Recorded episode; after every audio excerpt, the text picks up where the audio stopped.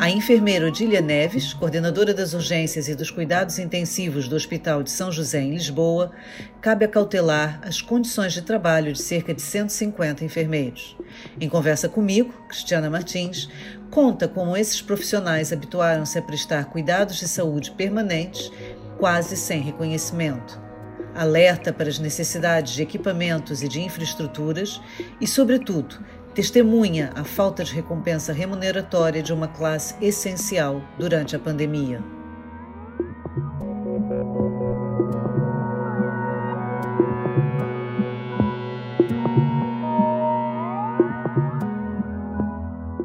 Enfermeira, eu, eu se calhar começava a nossa conversa hum, porque é uma, uma categoria profissional que, sendo tão fundamental numa situação como essa nem sempre é ouvida, não é? Ah, os, os enfermeiros normalmente estão um bocadinho mais na sombra em relação aos médicos, não é? Mas na verdade são vocês que estão corpo a corpo, muito mais tempo com os doentes. E, portanto, ah, a enfermeira Odília me explicou que não está diretamente na linha da frente, mas é quem lida com os enfermeiros que estão. E, portanto, eu ia começar pelo início. É, quando e como começaram a preparar esse exército, se é que se pode usar essa expressão, esse grupo profissional que ia estar com os doentes com Covid, mesmo antes deles começarem a aparecer no vosso centro hospitalar? Como é que tudo começou? Muito boa tarde, agradeço realmente esta oportunidade de podermos um pouco aqui uh, apresentar a realidade vivenciada ao longo destes últimos três, quatro meses, não é, na resposta a, a esta pandemia do Covid-19.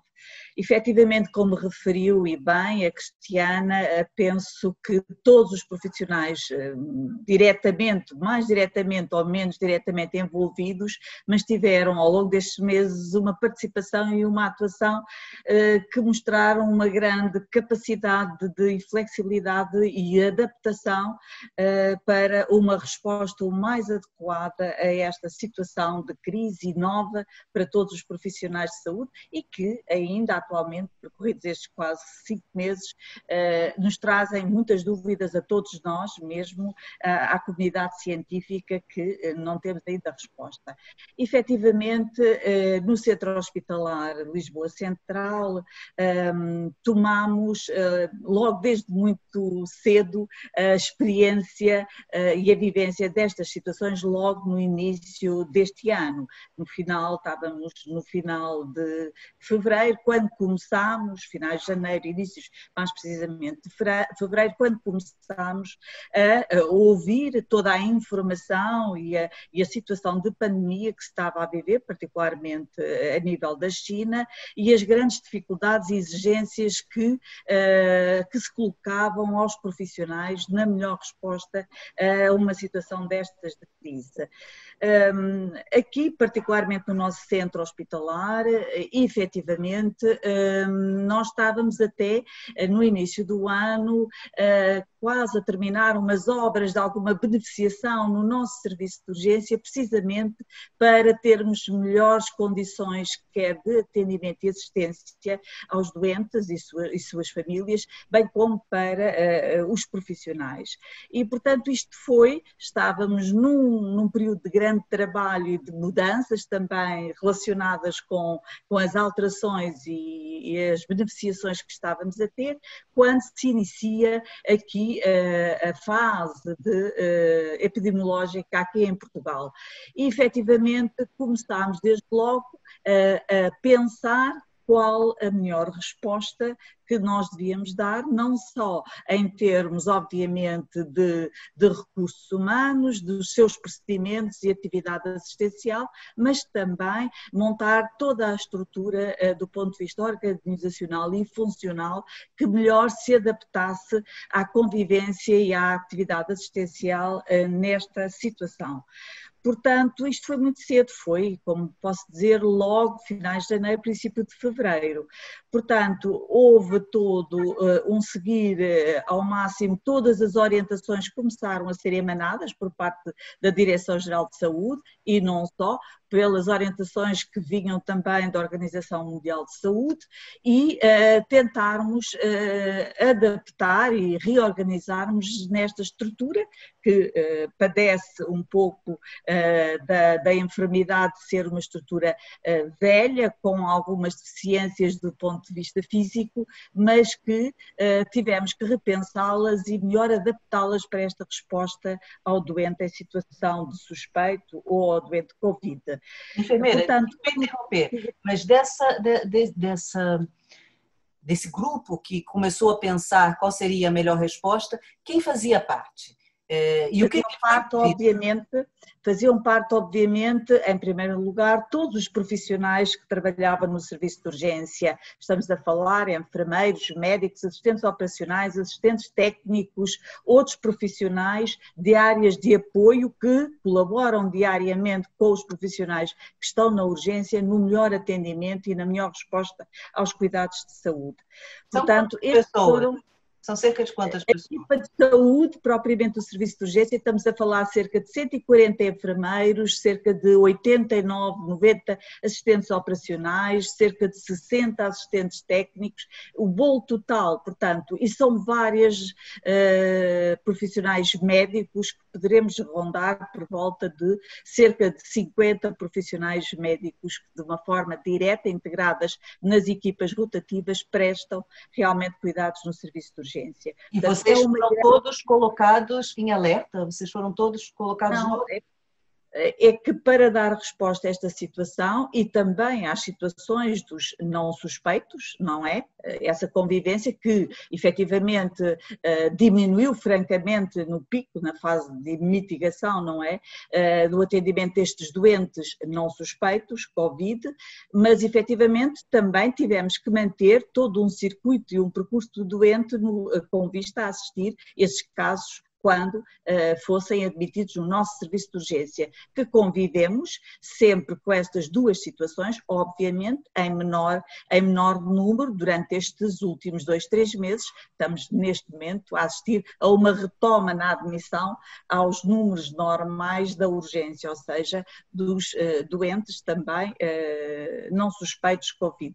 Portanto, a equipa é uma equipa grande mas efetivamente, face às necessidades de, de organização e de, de, espaços que foram necessários criar e desenvolver, eh, tornou-se realmente uma equipa com eh, dificuldades também no que diz respeito ao seu número.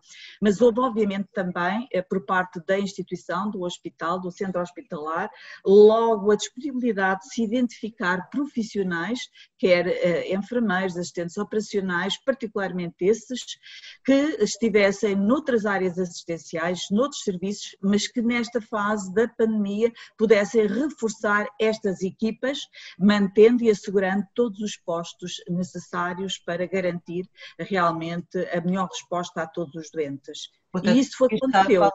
É muito importante, ou seja, uma equipa que a nós, leigos, até parecia uma equipa grande, não é? Porque nós falamos de 140 enfermeiros e 90 assistentes operacionais e cerca de 50 médicos, mais 60 assistentes técnicos, é muita gente. E, e mesmo claro. esses, de repente, não eram muitos não eram muitos, efetivamente, porque a, a, urgência estende-se por um, por um espaço que uma dimensão considerável no nosso centro hospitalar, que exige vários postos de trabalho de vários grupos profissionais, particularmente do grupo médico, do grupo de enfermagem e, obviamente, do grupo de assistentes operacionais, que uh, exige uma grande expressão de postos de trabalho, a sua dimensão, que com esta fase e com esta convivência entre o doente suspeito e o doente Covid, ainda nos obrigou a redefinir aqui os circuitos e a alargar outros postos de trabalho, exigindo, portanto, mais recursos humanos na melhor resposta e adequação a estas duas convivências, o doente suspeito e aquele que, à partida, não era suspeito de Covid. Portanto, Esse momento uh, vocês são quantas pessoas? Depois desse reforço, vocês serão quantas reforço, Nós reforçamos em média mais, somos cerca de 100 enfermeiros, perto de 148, 150, não foi um reforço substancial, foi aquilo que foi possível, porque também outras áreas assistenciais e de suporte tiveram que continuar a sua atividade obrigatoriamente, portanto, não foi uh, uh, uh, o desejado, mas foi aquilo que foi possível e com muito esforço em termos de identificação de todos os profissionais que pudessem, nesta fase, vir a reforçar as nossas equipas de enfermagem, do serviço de urgência e de assistentes operacionais. Isso foi muito importante. Eh, Vocês ainda, ainda precisariam de mais pessoas nesse momento com o crescimento de casos em Lisboa? Seria confortável ainda ter mais profissionais?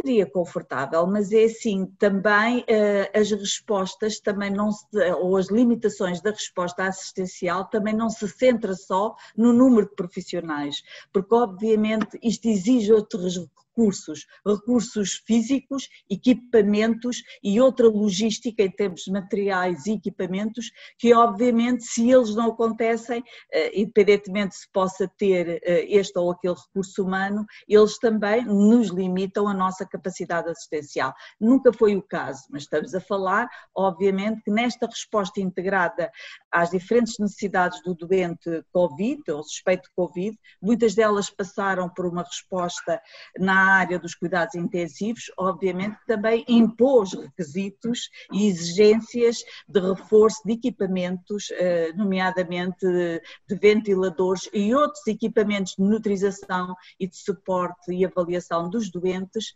que, eh, que efetivamente também são eles, caso não existam, limitadores, vamos lá, de toda a atividade assistencial não foi o caso, porque essa resposta um, foi sempre adequada às necessidades ao longo deste período. Uh, porque efetivamente também, infelizmente, hum, nunca se atingiu o, o, o, número máximo, entretanto, da nossa capacidade de resposta de atendimento do doente Covid, quer nas nossas, particularmente nas nossas unidades de cuidados intensivos, que também, obviamente, se prepararam, se reorganizaram em termos de capacidade assistencial e de recursos eh, na resposta a este doente em situação de eh, aguda, situação crítica, não é? E a enfermeira Odília tinha como missão justamente essa organização, quer da, da logística, quer dos profissionais, quer das urgências, quer dos cuidados intensivos. Exato, portanto, eu sou enfermeira coordenadora da área de urgência e cuidados intensivos do centro hospitalar. Ora bem, é a área que integrou os serviços de primeira linha na resposta a, esta, a este grupo de doentes da pandemia. Foi eh, todos os outros, muitos outros serviços, obviamente, mesmo os serviços de apoio, obviamente, que participaram e integraram este, esta eh, atividade, mas queremos aqui salientar que esta área foi a primeira linha, desde a admissão pelo serviço de urgência até à resposta a nível mais crítico de cuidados, nomeadamente a nível de cuidados intensivos. Qual foi a sua é primeira uma... preocupação? Ou seja, como tinha essa linha contínua desde a entrada até o agravamento, eh, no início, quando essa missão lhe foi passada, qual foi a sua grande preocupação? Foram justamente os profissionais? Foram os equipamentos? Foram as infraestruturas? Onde era a maior e... fragilidade? Uh, inicialmente foi uh, na capacidade de resposta a nível dos recursos humanos, não é? Uh, a nível da adaptação e da melhor exigência e da exigência que se impunha naquele momento face a esta situação de crise. Foi uma preocupação muito grande, não só minha, porque eu integro uma área da qual faz parte um diretor, o Dr. Francisco Matos, e uma administradora hospitalar, a doutora Manuela Almeida, e nós tentamos tentámos, em articulação com os responsáveis das várias unidades e do serviço de urgência, melhor uh, organizar uh, toda esta uh, funcionalidade que era exigida, quer a nível da urgência, quer a nível dos, quer a nível dos cuidados intensivos. Efetivamente, a nossa grande preocupação inicial foi como vamos garantir a eh, capacidade e competência em termos de recursos humanos, obviamente que era importante, estávamos numa situação, e ainda estamos, mas eh, neste momento mais estável do ponto de vista de algum conhecimento que se vai tendo na melhor resposta às exigências de cuidados desta tipologia de doentes, mas obviamente na fase inicial eh, ainda se lidou com um fator desconhecido, de desconhecimento muito grande, não é? E esse desconhecimento cria quando não se prepara as equipas da melhor forma, em termos de informação, apoio, orientação e mesmo supervisão um, de todo esse seu trabalho, cria insegurança nas equipas, não é? E dificulta-lhes a melhor resposta. Portanto, essa foi a nossa grande preocupação inicial, que obviamente se foi esbatendo uh, e foi uh, surgindo outras, nomeadamente as condições de espaço, uh, as condições de equipamento para melhor respondermos a todas estas situações, que foram sendo geridas de acordo com os diferentes níveis de exigência ao longo destes meses. Mas, efetivamente, também... Justamente essa questão que falou é muito importante, do desconhecimento que havia no início, ainda há algum desconhecimento, mas no início era total, não é? Que, que receios é, é, que a sua equipa lhe trazia? Ou seja, a, a, a estava no meio, era interlocutora entre é, aqueles que poderiam resolver os problemas e aqueles que estariam no terreno a tratar dos doentes. E, e que, quais eram os receios da equipa que estaria com os doentes? Eram os equipamentos de proteção individual? Quais eram as dúvidas? Numa fase inicial passou muito por isso, não é? Porque desconhecia ainda todas as formas de contágio, falava-se, obviamente, que ele era assente essencialmente pela transmissão por gotícula e por contacto, e obviamente essa era a grande preocupação dos profissionais, como nós nos podemos proteger e também proteger os outros utentes. E também, obviamente, todos têm a sua família, também uh, o nosso contexto familiar pesou, portanto, uh, a enfermagem enfermagem, particularmente, é uma profissão feminina e, como feminina, é aqui uma, uma potencial profissão de mães, não é? Que têm os seus filhos com as suas preocupações acrescidas, uh, obviamente, uh, e uh, com também, como é do seu direito, com alguns direitos no que diz respeito à proteção se há filhos menores.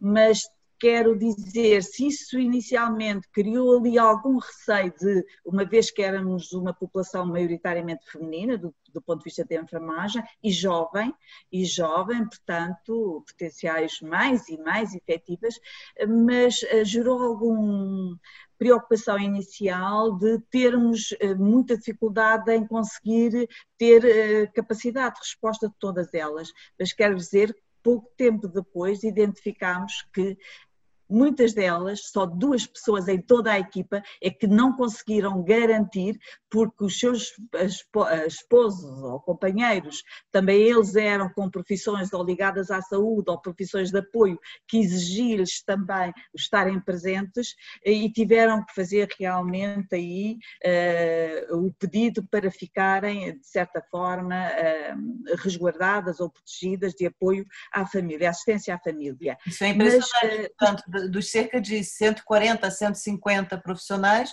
só dois se viram impedidos e por razões eh, justificáveis eh, de justificadas, obviamente, porque muitos deles, mesmo também com filhos, conseguiram arranjar alternativas e respostas mesmo que obrigasse à separação, família, para elas poderem, eh, ou eles, não é, poderem estar no seu ativo. Portanto, houve logo desde houve uma preocupação inicial, mas rapidamente foi esbatida, porque a disponibilidade dos profissionais e uma, e uma necessidade de quererem estar presentes, quererem colaborar, quererem realmente dar a melhor resposta, foi realmente eh, rapidamente ultrapassou as preocupações iniciais da equipa, do contágio, as preocupações familiares, etc. Portanto, foi eh, realmente uma equipa de excelência e tem sido. Isso surpreendeu, enfermeira Dília? Essa, não essa adesão a surpreendeu? Não me surpreende, não me surpreende, porque um, os profissionais, na sua maior parte, uh, e eu estou a falar de enfermeiros, mas também no grupo médico, isso também aconteceu, no grupo de assistentes operacionais, isso também aconteceu na nossa equipa de urgência, eu falo do seu todo, uh, não me surpreende, porque em momentos de outras crises, e já estes, estes grupos, estes profissionais já passaram por outras crises, por outras pandemias, não com um caráter tão. Uh, tão exigente, talvez, e tão um, agressivo, uh, não é? Como este, uh, mas que também conseguiram dar uma resposta muito adequada e, e, e às vezes além, há, há muito além daquilo que era necessário, era exigido pela sua disponibilidade e pela sua capacidade de adaptação a contextos muito exigentes, difíceis, mas que eles querem marcar a sua presença. E isso notou-se em todos os grupos profissionais do serviço de urgência e nas unidades de cuidados intensivos, da área que, dos serviços que integram esta área, realmente uma resposta uh, muito, eh, muito boa. E muito... esse, nível, esse nível de adesão não tem caído, ou seja, já se passaram vários meses, é, a, a, situação em Lisboa, ao invés de melhorar, agravou-se. Como é que tem estado o, o, o, ânimo dos profissionais, o empenho? Como é que as coisas estão a se desenvolver ao longo de uma, uma corrida de longo curso, não é? Exato, é uma corrida. Exato. Neste momento, efetivamente, alguns profissionais começam a manifestar algum desgaste, como é natural, portanto, eh, e ainda estávamos até há, há, pouco tempo, há cerca de um mês, talvez nem isso, com orientações de toda a suspensão de férias ou descansos, não é? O que um, tornou realmente, e estes últimos meses foram muito exigentes em termos da sua atividade e da exigência que ela a seu está obviamente a acontecer já uh, algum cansaço, uh, alguma necessidade de, de, de, das pessoas uh, gozarem alguns períodos de férias, que efetivamente têm-se iniciado agora, já este mês particularmente, obviamente com alguns critérios de restrição, porque continuamos a ter, agora com esta área de Lisboa com foco novamente, não é? Uh, e mantemos o número de atendimentos de doentes suspeitos e Covid ainda uh, elevado no centro hospitalar uh, e que tem, por sua vez, também, neste, particularmente neste do final do mês anterior e início deste mês, um aumento gradual das outras situações dos outros doentes que até agora não tinham recorrido à urgência e que efetivamente estamos a voltar gradualmente ao número de admissões que tínhamos antes da pandemia Covid. Portanto, a nossa média de atendimentos eram cerca de 400, 410 doentes por dia, neste momento já vamos nos 320, 330, portanto, rapidamente estamos, não tão rápido, mas estamos vindo, a, melhor dizendo, gradualmente um, a aumentar o número das admissões uh, nos serviços de urgência uh, e isto obviamente, ao fim deste tempo, também leva a algum cansaço.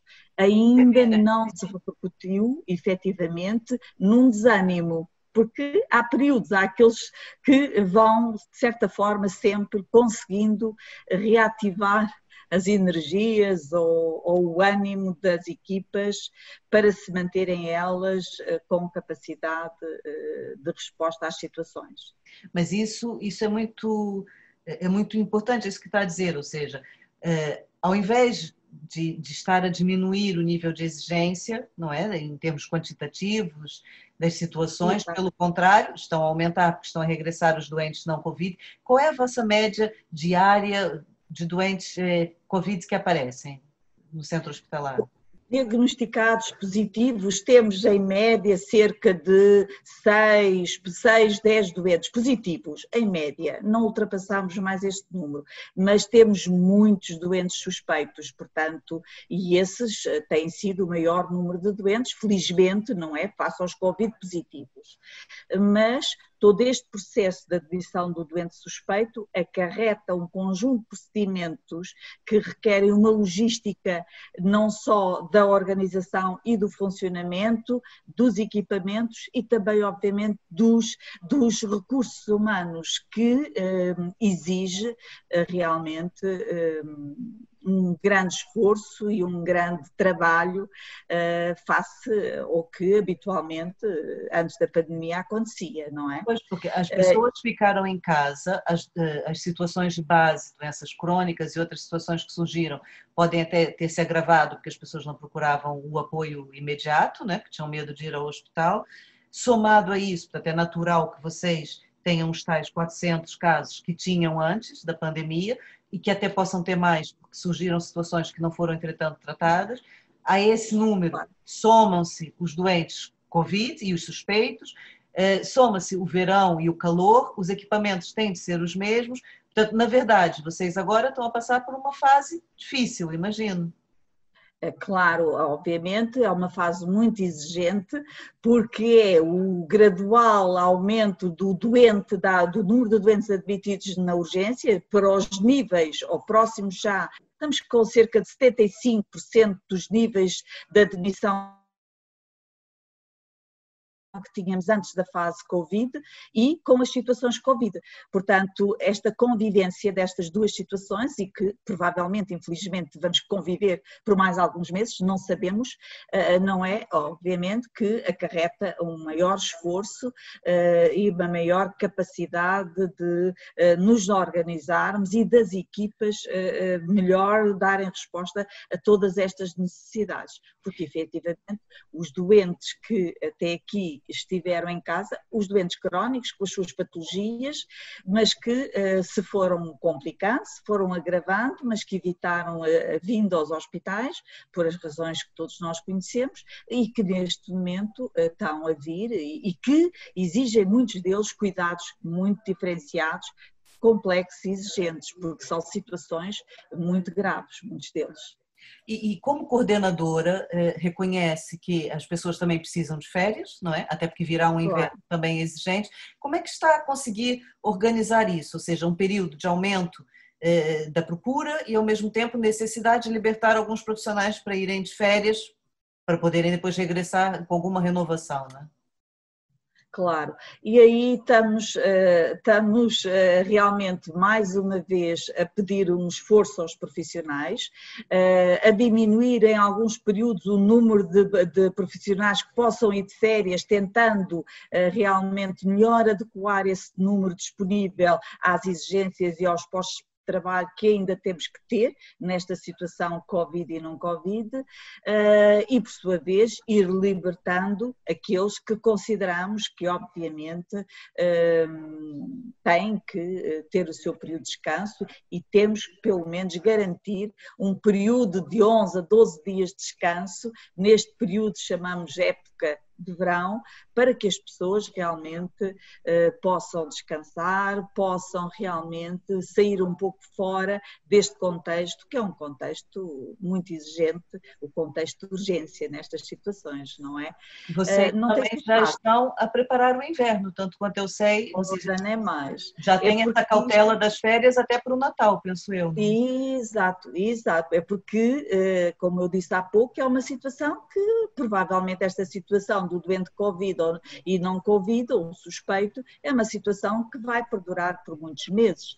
Vai, obviamente, eh, muito provavelmente, coincidir com o chamado plano de contingência sazonal do inverno, que tem as suas exigências próprias, a tipologia de doente muito próprio, que neste momento é acrescida, eh, essas dificuldades de atendimento destes doentes é acrescido com o doente suspeito ou o doente Covid, não é?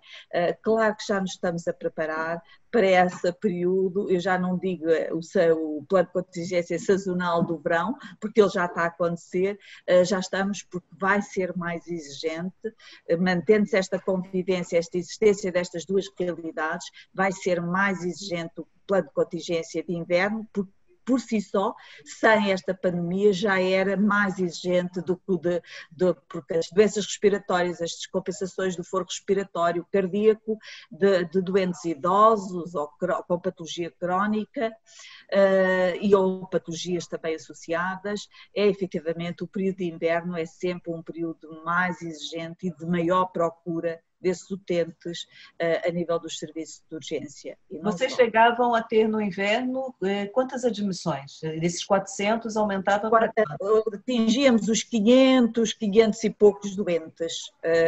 Principalmente havia dias da semana, segundas-feiras, terças, que atingíamos os 500, 500 e poucos doentes. Portanto, isto claro que gera-nos aqui uma grande preocupação, porque, porque temos que já estar estar a, a tentar dar respostas e a, e a, ver e encontrar outras estratégias que possam real, realmente minimizar a procura dos doentes ao serviço, aos serviços de urgência. E deste momento posso-vos avançar, desde já, que o centro hospitalar já firmou dois protocolos, ou um protocolo, melhor dizendo, com os ACES da área de influência, no sentido da referenciação dos doentes triados eh, verdes e azuis, os, os, considerados não urgentes, numa de referenciação para o, seu, para o ACES, para o seu centro de saúde, tendo a oportunidade nesse próprio dia ou nas próximas 12 a 24 horas terem uma consulta agendada e realizada no, eh, nos cuidados de saúde primários. Um protocolo que por acaso hoje se iniciou, a sua implementação. Obviamente que eh, não vamos contar que isto tenha uma resposta e um impacto de imediato, mas já é uma estratégia, entre outras que estão a ser definidas, preparadas, implementadas, que possam, obviamente, vir a minimizar este grande, grande procura eh, neste período de contingência de inverno, com esta convivência do doente Covid. Entre outras eh, estratégias, estamos também já, para além desta referenciação para os ACES, eh, dos doentes triados com uma prioridade verde e azul, estamos também, obviamente, encontrar aqui respostas de referenciação internas para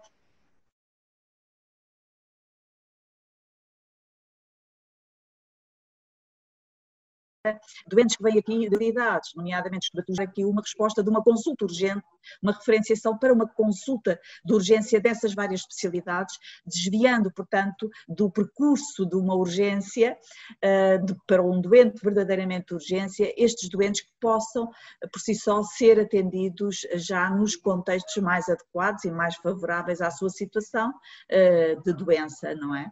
Eh, aqui, aqui eu tenho uma dúvida, ou seja, vocês estão a tentar encontrar alternativas para, para, evitar a sobrecarga de doentes, não é? Mas do ponto de vista dos recursos humanos, a exigência mantém-se, não é? Como é que se diz a um profissional que ainda não foi de férias, ou que só vai poder ter 11 ou 12 dias de férias no verão, que já sabe que no período de Natal também terá restrições ao seu período de férias? Como disse bem, muitas são mães ou potenciais mães jovens se também os filhos ficarem doentes no inverno, podem ter que dar assistência à família. Ou seja, claro. como é que se, que, que, se organiza, que se coordena uma equipa? É, vai ter alguma bolsa de reserva de profissionais? Se, por exemplo, vocês viveram uma situação agora de um surto no hospital, vocês conseguem uhum. ter um número de profissionais de retaguarda que possam chamar se eles tiverem que ir de quarentena ou se tiverem que assistir a família? Claro, essa será um, uma das estratégias que se adotou, uh, portanto, no início desta pandemia, quando se pediu o reforço da equipa de urgência, particularmente enfermeiros e assistentes operacionais, e esse reforço foi identificado e foi disponibilizado e foi realizado junto à equipa de urgência. Não chegou, obviamente, uh, para dizermos que foi o, ideal, aquilo que seria desejável, mas foi um reforço que permitiu eh, em média, cerca de um a dois profissionais por equipa, ehm, aumentar, portanto, essa capacidade de resposta e de postos de trabalho. Obviamente que essa estratégia, numa situação agora de inverno, poderá ser equacionada. Vamos ver, porque, como sabem, também temos orientações e a tutela emanou orientações para todos os conselhos, como é normal, que haja a retoma da atividade programada, não é? Porque continuamos a ter, os doentes continuam a existir com necessidades assistenciais eh, programadas no âmbito de consultas, do âmbito de exames, do âmbito de eh, cirurgias, etc. Portanto, isso também é uma necessidade que acresce a toda uma população que necessita. E essa atividade está a ser programada como, de, como bem, mas que eh, provavelmente, se esta situação de demanda eh, aumentar, na junção do plano de contingência sazonal inverno com a pandemia Covid, obviamente que terão aí que ser encontradas outras estratégias de reforço das equipas, nomeadamente pode passar por uh, bolsas de recrutamento autorizadas no sentido uh, de uh, vir a reforçar as equipas. Aquilo que também já aconteceu agora no início desta pandemia, houve, de certa forma, de certa forma não, houve autorizações para o recrutamento de profissionais, nomeadamente enfermeiros e assistentes operacionais. Acredito que nesta fase do inverno e com a simultaneidade do doente Covid, possa chegarmos chegarmos a uma necessidade dessas, uh, não passando, não, ou passando também, isso não sabemos, para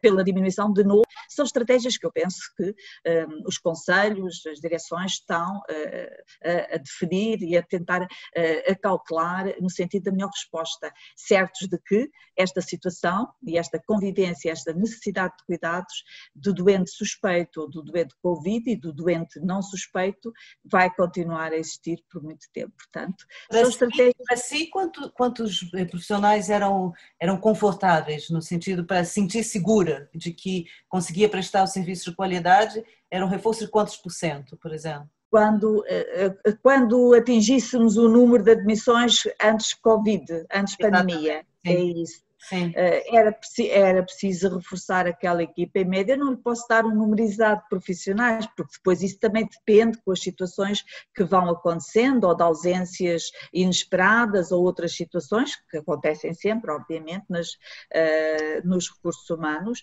mas teríamos que, obviamente, cerca de 5% daquela equipa precisaria, numa situação dessas, de uma retoma da admissão aos, ao, tempo, ao tempo antes Covid, com esta convivência de Covid, eh, teríamos obrigatoriamente que reforçar esta equipa. Eh, não lhe vou precisar agora os números certos, porque isso não vai, é como eu lhe disse há pouco, não é só a capacidade humana, ela é determinante, porque sem recursos humanos também temos, obviamente, muitas limitações, fragilizados e mesmo incapacidades de, de, responder às exigências dos cuidados. Mas também precisamos de outras, eh, para a melhor resposta, outras, eh, outras estruturas, estruturas físicas, eh, espaços, equipamentos, materiais e outros recursos que sem eles também temos muita dificuldade em encontrar a resposta às necessidades dos cuidados dos doentes obviamente que isto, eh, quando falamos de recursos humanos, porque eles não são só importantes no seu número, é arranjar com competência para, porque também injetar profissionais neste, nestes contextos complexos, que são serviços de urgência, em que a resposta é exigente urgência dos cuidados é elevada e nas unidades de cuidados intensivos não nos interessa só injetar, eu posso injetar uma equipa com 10, 15 ou 20, mas se ela não tem qualquer experiência ou competência na área, ela não me serve para uma resposta imediata. Portanto, esta resposta tem que sempre passar numa primeira mão, se for possível, por profissionais já capacitados, já competentes para essa resposta, por uma segunda mão, se não se conseguir recrutar externamente, ter que ser internamente a nível hospitalar, foi isso que se fez também numa primeira fase, identificar profissionais, enfermeiros e outros profissionais que tivessem competência para poderem chegar àquele contexto, ou contexto de urgência, ou contexto de unidades de cuidados intensivos e dar a melhor resposta aos doentes. Eh, por isso o número, e quando refere a percentagem, é um bocadinho difícil. Associar a, a, um número puro e simples é difícil, porque ele não representa muito. Podem mudar mais 30 enfermeiros para eu reforçar esta equipa ou esta área de urgência e cuidados intensivos. Mas principalmente nós queremos também é a competência para e isso é o que é mais difícil uh, encontrar e ser disponível. E, e, em primeira mão, se não se conseguir externamente, tem que ser sempre numa resposta interna, numa uma identificação interna desses profissionais, e foi isso que se fez. Uh, portanto, o que veio exigir a todas as equipas dos outros serviços que também elas, de forma mais ou menos indireta, tivessem que colaborar nesta primeira linha de resposta aos cuidados uh, assistenciais, não é? Uh, porque, efetivamente... eu, logo, eu logo no início da pandemia li um texto de um, de um enfermeiro na revista Visão em que ele dizia que fala-se na primeira linha, mas que os enfermeiros não estão na primeira linha, eles são a primeira linha. Eu fico a pensar uh, o que, que, que, os enfermeiros lhe dizem, ou seja, já tendo passado essa primeira experiência, esse primeiro uhum. embate, uhum. não é? agora, o que, que eles desabafam consigo? Os medos mudaram ou os medos ainda são os mesmos? Já não é o medo do contágio, agora é o medo do quê? Agora é o medo de quanto tempo isto vai perdurar, não é? Porque as pessoas uh, cria-lhes também insegurança, portanto, porque esta situação de crise, é como eu referi, é muito exigente do ponto de vista uh, físico e do ponto de vista de disponibilidade psíquica e mental para manter toda esta situação, que requer uh, precauções do ponto de vista individual e do ponto de vista familiar e social, que uh, com o uh, decorrer do tempo cria aqui algum cansaço e algum desgaste. Portanto, esses são, e, e, e como é isto perdurando uh, e acumulando-se as outras situações não Covid, como é que nós vamos conseguir enfrentar.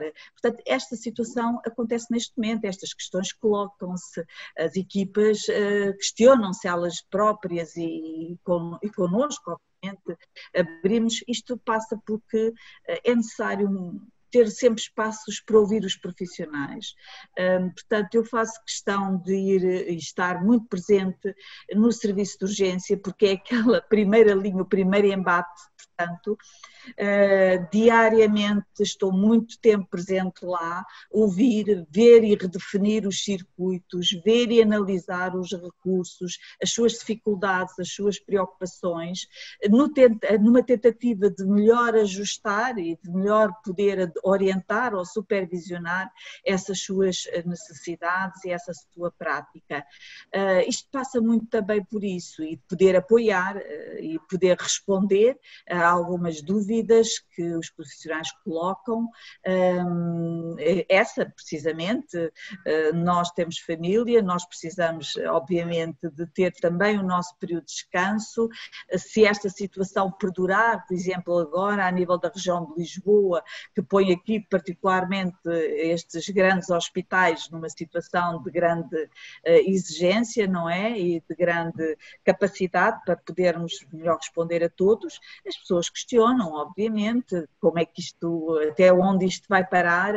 Eh, nós eh, queremos dar a melhor resposta, mas também temos as nossas limitações. Eh, isto passa por, é assim, por uma grande capacidade de ouvir, de tentar dar a melhor resposta e a melhor adequação das, de, às suas necessidades em todos os contextos, quer do ponto de vista de orientação de práticas, quer do, de circuitos, de orientação do, do, ponto de vista mesmo de apoio a respostas às necessidades individuais, uh, que passa muito por aí. Eles têm trabalhado quantas horas por dia? Têm trabalhado mais do que, do que seria previsível ou não? Uh, nós temos conseguido manter, mas obviamente há períodos que eles têm às vezes que recorrer a trabalho extraordinário para conseguir um, colocar uh, todos os postos em perfeita atividade, um, porque acontece sempre situações ou de ausência inesperada, uh, resultados de testes que afinal uh, foram fazer por via do rastreio e que vieram positivos, etc, etc. Tudo isto tem que se gerir no dia a dia deste contexto, não é? Um, e efetivamente isso tem acontecido e, e, e temos feito esta situação situação desta na forma. Sua, na sua equipa, eh, desde o início da pandemia, eh, quantos profissionais já estiveram infectados?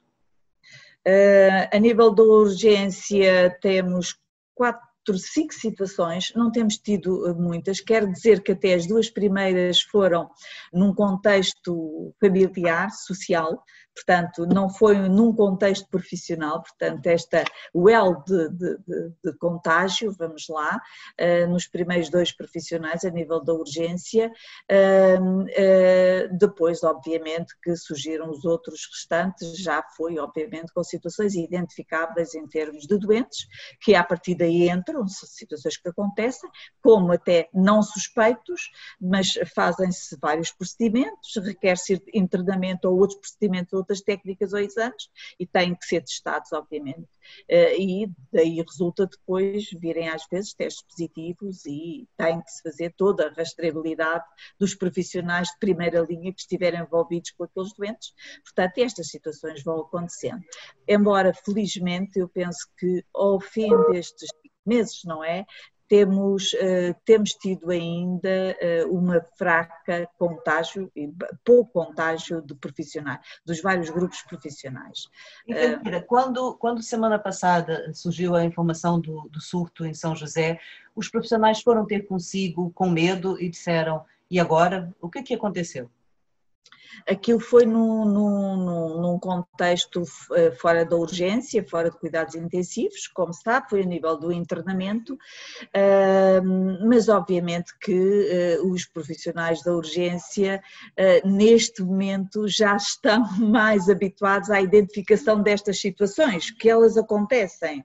Eu não digo todos os dias, várias vezes, mas com alguma frequência acontece a identificação destes doentes que à partida entram entraram por patologias nada suspeitas e quando se fazem o teste porque precisam de fazer outros exames ou precisam ou requerem internamento, verificamos que até é um doente positivo. Como sabe, eh, os positivos não, não, não sintomáticos eh, é uma realidade também tem que se conviver e, e, tentar gerir. Claro que as pessoas eh, ficam sempre preocupadas e isso obriga-nos e obriga-nos a que estejamos constantemente a alertar e a, a, informar e a sensibilizar os profissionais que mesmo decorrido este tempo, todas as medidas de proteção individual, todas as medidas de isolamento que nós pudermos prevenir e uh, uh, fazer, elas terão que ser uh, cumpridas rigorosamente por todos os profissionais nos vários postos de trabalho, nos vários locais de trabalho, porque isso é determinante para o contágio de doentes e dos próprios profissionais. Mas é um, papel, é... é um papel pesado para si, não é? Porque tem que andar lá e dizer, não esqueçam da máscara, não esqueçam, não esqueçam da visita. Ora, na, naquele contexto era mais adequado a utilização disto, mas uh, as pessoas aderem muito porque há uma grande preocupação, uh, há uma grande preocupação e é, ainda bem que esta preocupação se mantém, assente em manter uh, as medidas de proteção individual e as medidas de segurança necessárias para que realmente se possa prevenir muitos contágios profissionais e de utentes, obviamente. Eu vi um número impressionante, eu fui fazer pesquisa e vi no Conselho Internacional de Enfermeiros que, desde o início da pandemia, 9 mil enfermeiros em todo o mundo estiveram já infectados e houve até cerca de 600 mortes entre profissionais. É, as pessoas falam nisso consigo em situações limite, ou seja, elas desabafam consigo que têm medo elas de acabarem nos cuidados intensivos, elas falam sobre isso? Claro, claro que falamos, claro que falamos e tem que haver espaço, como eu disse há pouco, para ouvir, eh, eh, estar atento. Às vezes eh, não é uma, não é uma conversa, é, às vezes é uma atitude, um comportamento que facilmente nos leva a, a, a pensar ali qualquer coisa não está bem, ou não está claro, ou, ou precisa realmente ser ouvido de alguma preocupação. E as pessoas um, falam e as pessoas questionam. Um, um, querem saber também que alternativas podem ter, o que é que o próprio Conselho também está um, a preparar no sentido de ajudar, portanto, numa fase de maior volume de doentes, de maior procura, o que é que respostas poderão eles uh, contar um, uh, em termos até de, uh, era uma preocupação inicial da proteção individual, de todos os equipamentos, o que é que uh, está a ser pensado no facto de, nesta procura maior exigente agora, com o inverno que se aproxima, de isto está já a ser perfeitamente pensado, trabalhado, Portanto, as pessoas questionam e falamos e abertamente também expomos as nossas dificuldades, porque, obviamente, ah, gerir isto o dia a dia ah, é muito complicado e, como sabe, mais complicado do que gerir espaços, recursos físicos ou equipamentos ah, é gerir as emoções, é gerir os comportamentos, atitudes, as relações, porque em situação de crise também acontece acontecem, como é natural, às vezes também as crises individuais eh, que estão ali em fases latentes e que eh, nestes momentos difíceis e de grande pressão também levam a, a, descompensações. E obviamente que é o que eu disse, a conversa, o ouvir, o estar presente, o pelo menos estar atento às suas preocupações, às seus, aos seus relatos de incidente que acontecem diariamente numa tentativa de melhor responder e adequar um, e, e, e demonstrar isso, não só isso acontecer, mas também uh, fazer, tra transmitir a quem de direito essas preocupações deles, não é? Ser também eu próprio um elo de uh, transmissão de, de, das preocupações daqueles profissionais, das dificuldades, das necessidades. Sentir que também da minha parte uh, eles encontram também uh, uma porta que se vê uh, que está entreaberta com outras para poder realmente facilitarmos e melhor ajudarmos nesta adequação dos recursos e das suas necessidades. Teve de encaminhar alguns dos seus profissionais para acompanhamento psicológico? Houve quem precisasse de ajuda ou não?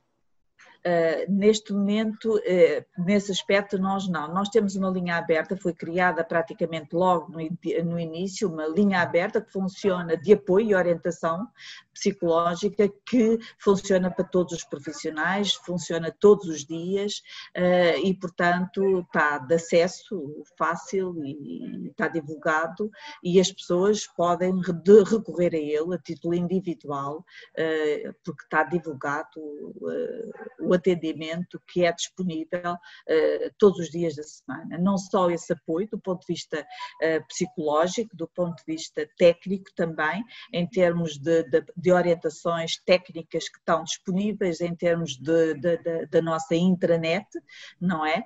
Que uh, facilmente os profissionais acedem nas suas dúvidas ou questões que também possam ter relativamente a procedimentos, circuitos, etc também com, obviamente, nesta fase, como não podia deixar de ser, na ligação direta ao Serviço de Saúde Ocupacional eh, do Centro Hospitalar, eh, no caso das notificações das situações de contágio, das situações de, de, dos profissionais que estiveram, para poderem acompanhar e melhor orientar em todo este encaminhamento os respectivos profissionais que assim uh, forem identificados, não é?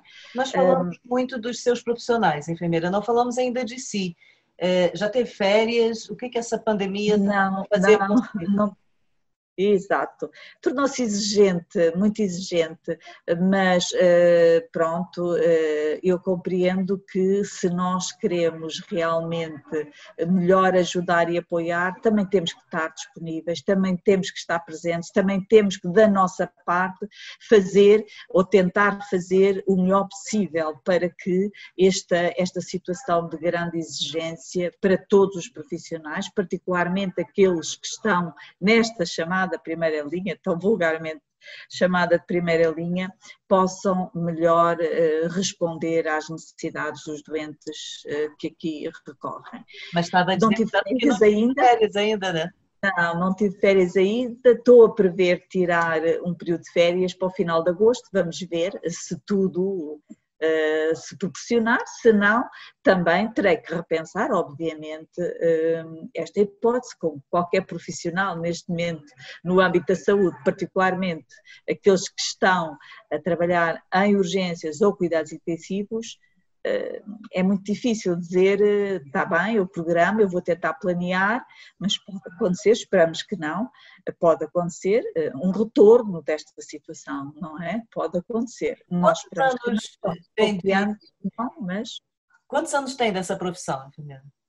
Olha, eu tenho 39 anos de profissão, Uh, e, e, interessante, eu comecei a minha profissão aqui neste hospital, no Hospital de São José. Uh, antigamente ainda eram dispersos, não, não havia o centro hospitalar, não é? No Hospital de São José, precisamente na unidade de cuidados intensivos, na UEM, uma das unidades que integra esta área e que foi a minha primeira experiência profissional, foi nessa unidade durante quase 12 anos.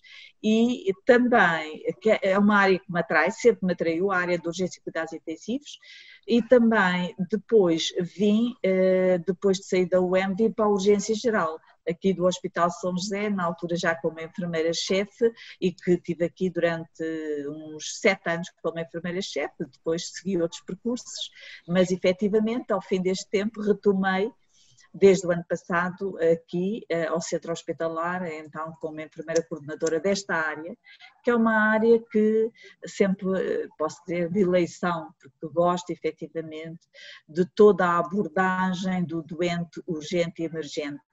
Eh, e, e isso cria mais motivo dá-me outra disponibilidade também para enfrentar estes períodos de maior exigência, de maior complexidade e de crise, não é? Que efetivamente... com, essa, com essa experiência toda, já tinha atravessado por uma crise desse tipo ou não? Qual é a diferença dessa pandemia?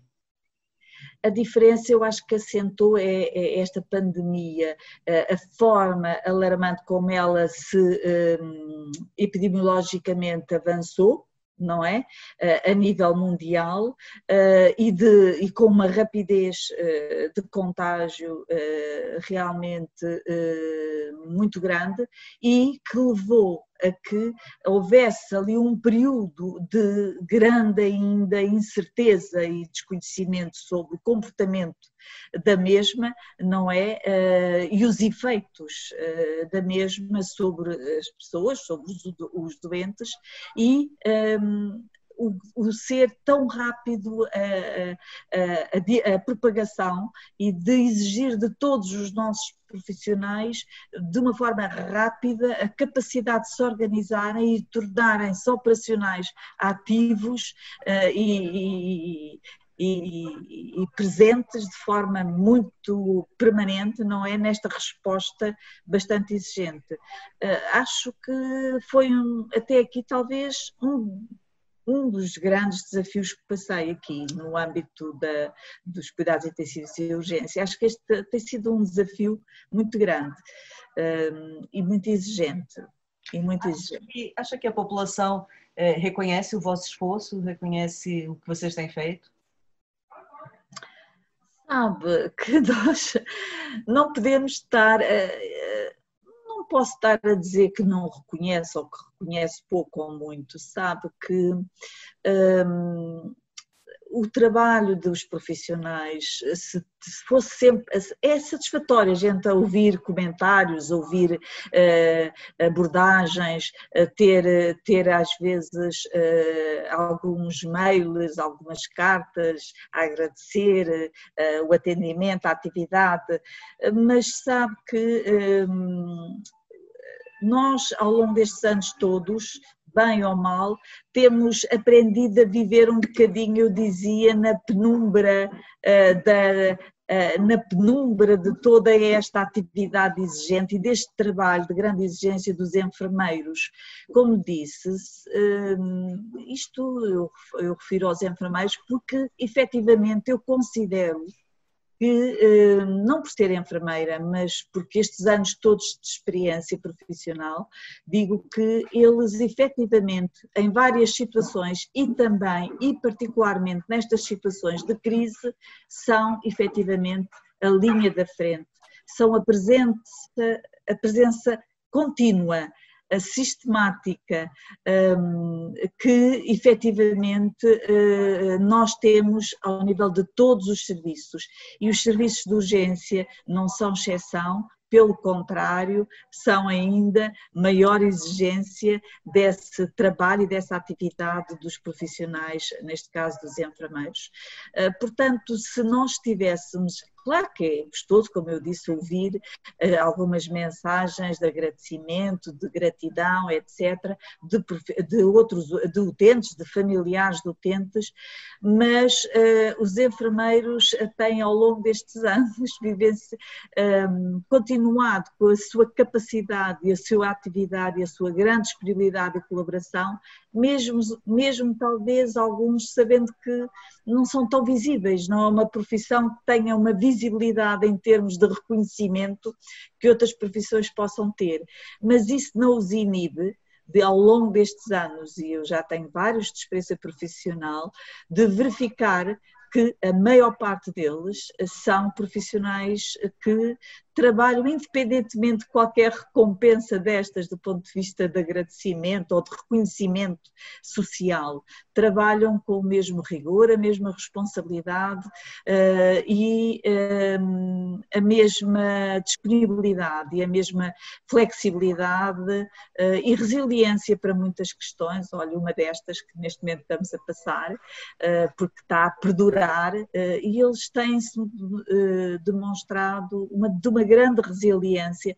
Realmente é uma característica, quando me falavam dela há uns anos atrás, eu não as conseguia muito identificar, mas agora, refletindo, eu penso que é aquela que se mais destaca na, no comportamento da maior parte dos enfermeiros, é a sua capacidade de resiliência e de adaptação a muitos contextos e uh, uh, o sentido de, de responsabilidade e, e, de exigência que eles, aqueles próprios se impõem tem sido realmente determinante para ultrapassar muitas destas situações difíceis uh, que temos vivenciado ao longo destes anos, pelo menos uh, da nossa parte. Eu fico a pensar, depois já ouvi, que eh, essa capacidade de resiliência, de adaptação, essa disponibilidade, eu fui procurar, o Estado ofereceu 6,42 euros por hora de pagamento aos enfermeiros no âmbito da, da pandemia do Covid essa capacidade técnica e essa disponibilidade paga-se com 6 euros? Não menos se paga. 50? Obviamente que não se paga. Eh, eu diria que isso eh, eh, é quase que uma afronta. E se fôssemos por esse, por esse campo, equiparar essa capacidade a essa recompensa remuneratória, eu aí é que vivíamos uma crise, uma crise de, de, de, de uma crise de, de, de profissionais de, de, saúde, particularmente de enfermeiros, muito grande, porque era o abandono quase. Eh, por isso é que eu digo, eh, os enfermeiros, até pela exigência da atividade, eh, têm conseguido ultrapassar essas essas que eu considero quase que afrontas à sua dignidade profissional, à sua competência, à sua capacidade profissional um, neste, nestes contextos.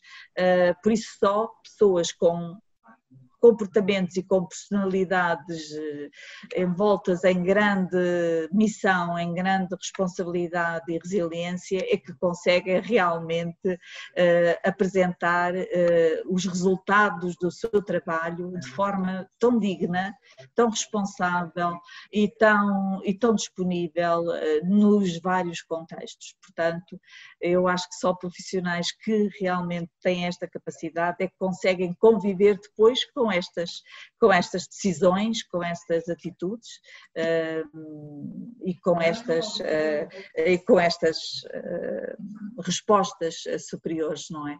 Penso que, obviamente, isso é, é quase que uma afronta à sua dignidade profissional e à sua competência profissional. Aqui os enfermeiros têm respondido com tapa de luva branca, mostrando sempre disponibilidade para, para tratar das pessoas. Eu né? penso que, uh, repare, nós começámos esta crise uh, em mínimos, que eu posso considerar como uma resposta mínima em termos de recursos. Vínhamos de um período que, como todos nós sabemos, de alguma seca em termos de, de, de, de capacidade de, recrutamento, porque não havia autorizações, não era porque havia limitações do ponto de vista dos conselhos. Essas limitações eram impostas superiormente, como nós sabemos. Perdurámos os últimos 4, 5, 6 anos, para não ir mais atrás, com uh, grandes dificuldades em termos de recrutamento e capacidade de admissão de profissionais, nomeadamente profissionais de enfermagem e as necessidades continuavam, elas iam crescendo quase porque os contextos de cuidados são contextos que se têm diversificado eh, e as respostas de cuidados de, diversificado, felizmente, porque elas já não devem e nunca deveriam, mas agora e bem, tem-se procurado outras respostas, outros níveis de acesso aos cuidados e estes campos de atividade assistencial têm-se alargado. Portanto, as necessidades de recursos, particularmente de enfermagem, enfermagem é uma realidade deste país, e não só, mas deste país, estamos aqui, que se agravou substancialmente nos últimos 4, 5, 6 anos. Obviamente, quando começámos com esta pandemia, nós vínhamos de um período de grande, de um deserto, de uma seca. Uh, nós temos que reconhecer isso.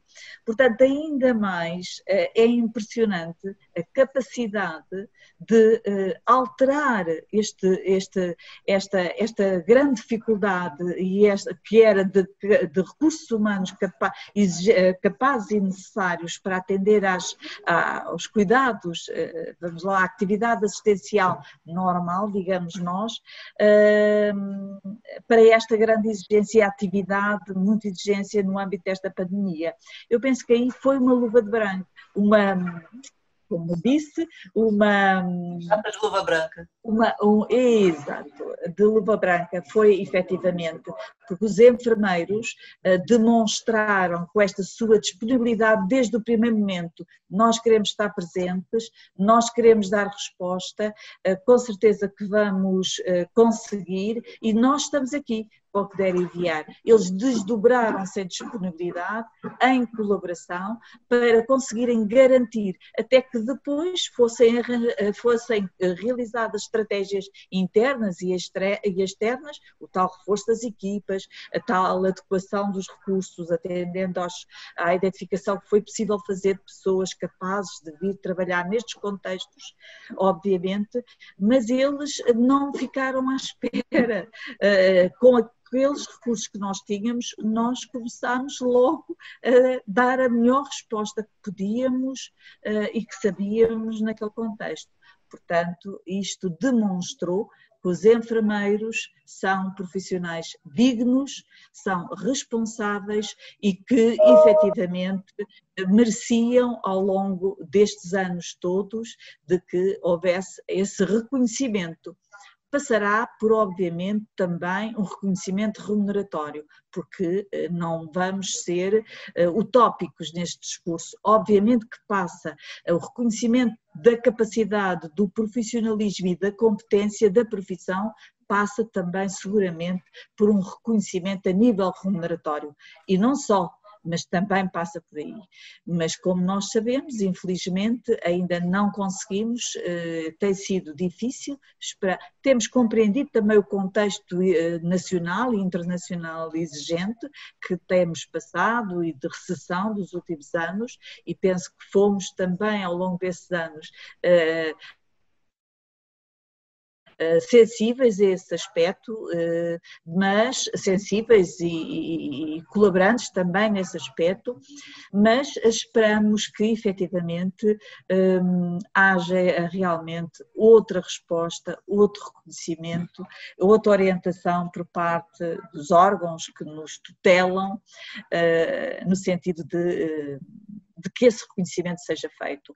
Mas, independentemente disso, e mais uma vez este grupo profissional uh, se destacou pela sua grande capacidade e disponibilidade, perseverança e resiliência e de resposta e de cumprimento de missão que neste contexto eh, foi determinante para efetivamente os resultados que nós temos tido, não só nas respostas dos contágios, eh, não só na resposta ao atendimento das situações e resposta das situações que de crise e de doentes críticos, como também na resposta e acompanhamento de situações a nível uh, domiciliário. Portanto, também uh, houve estratégias a nível de todos os hospitais e este centro hospitalar assim também o fez e estas respostas passaram também por aí, por acompanhamento dos doentes Covid, em que faziam o seu confinamento a nível da, das suas,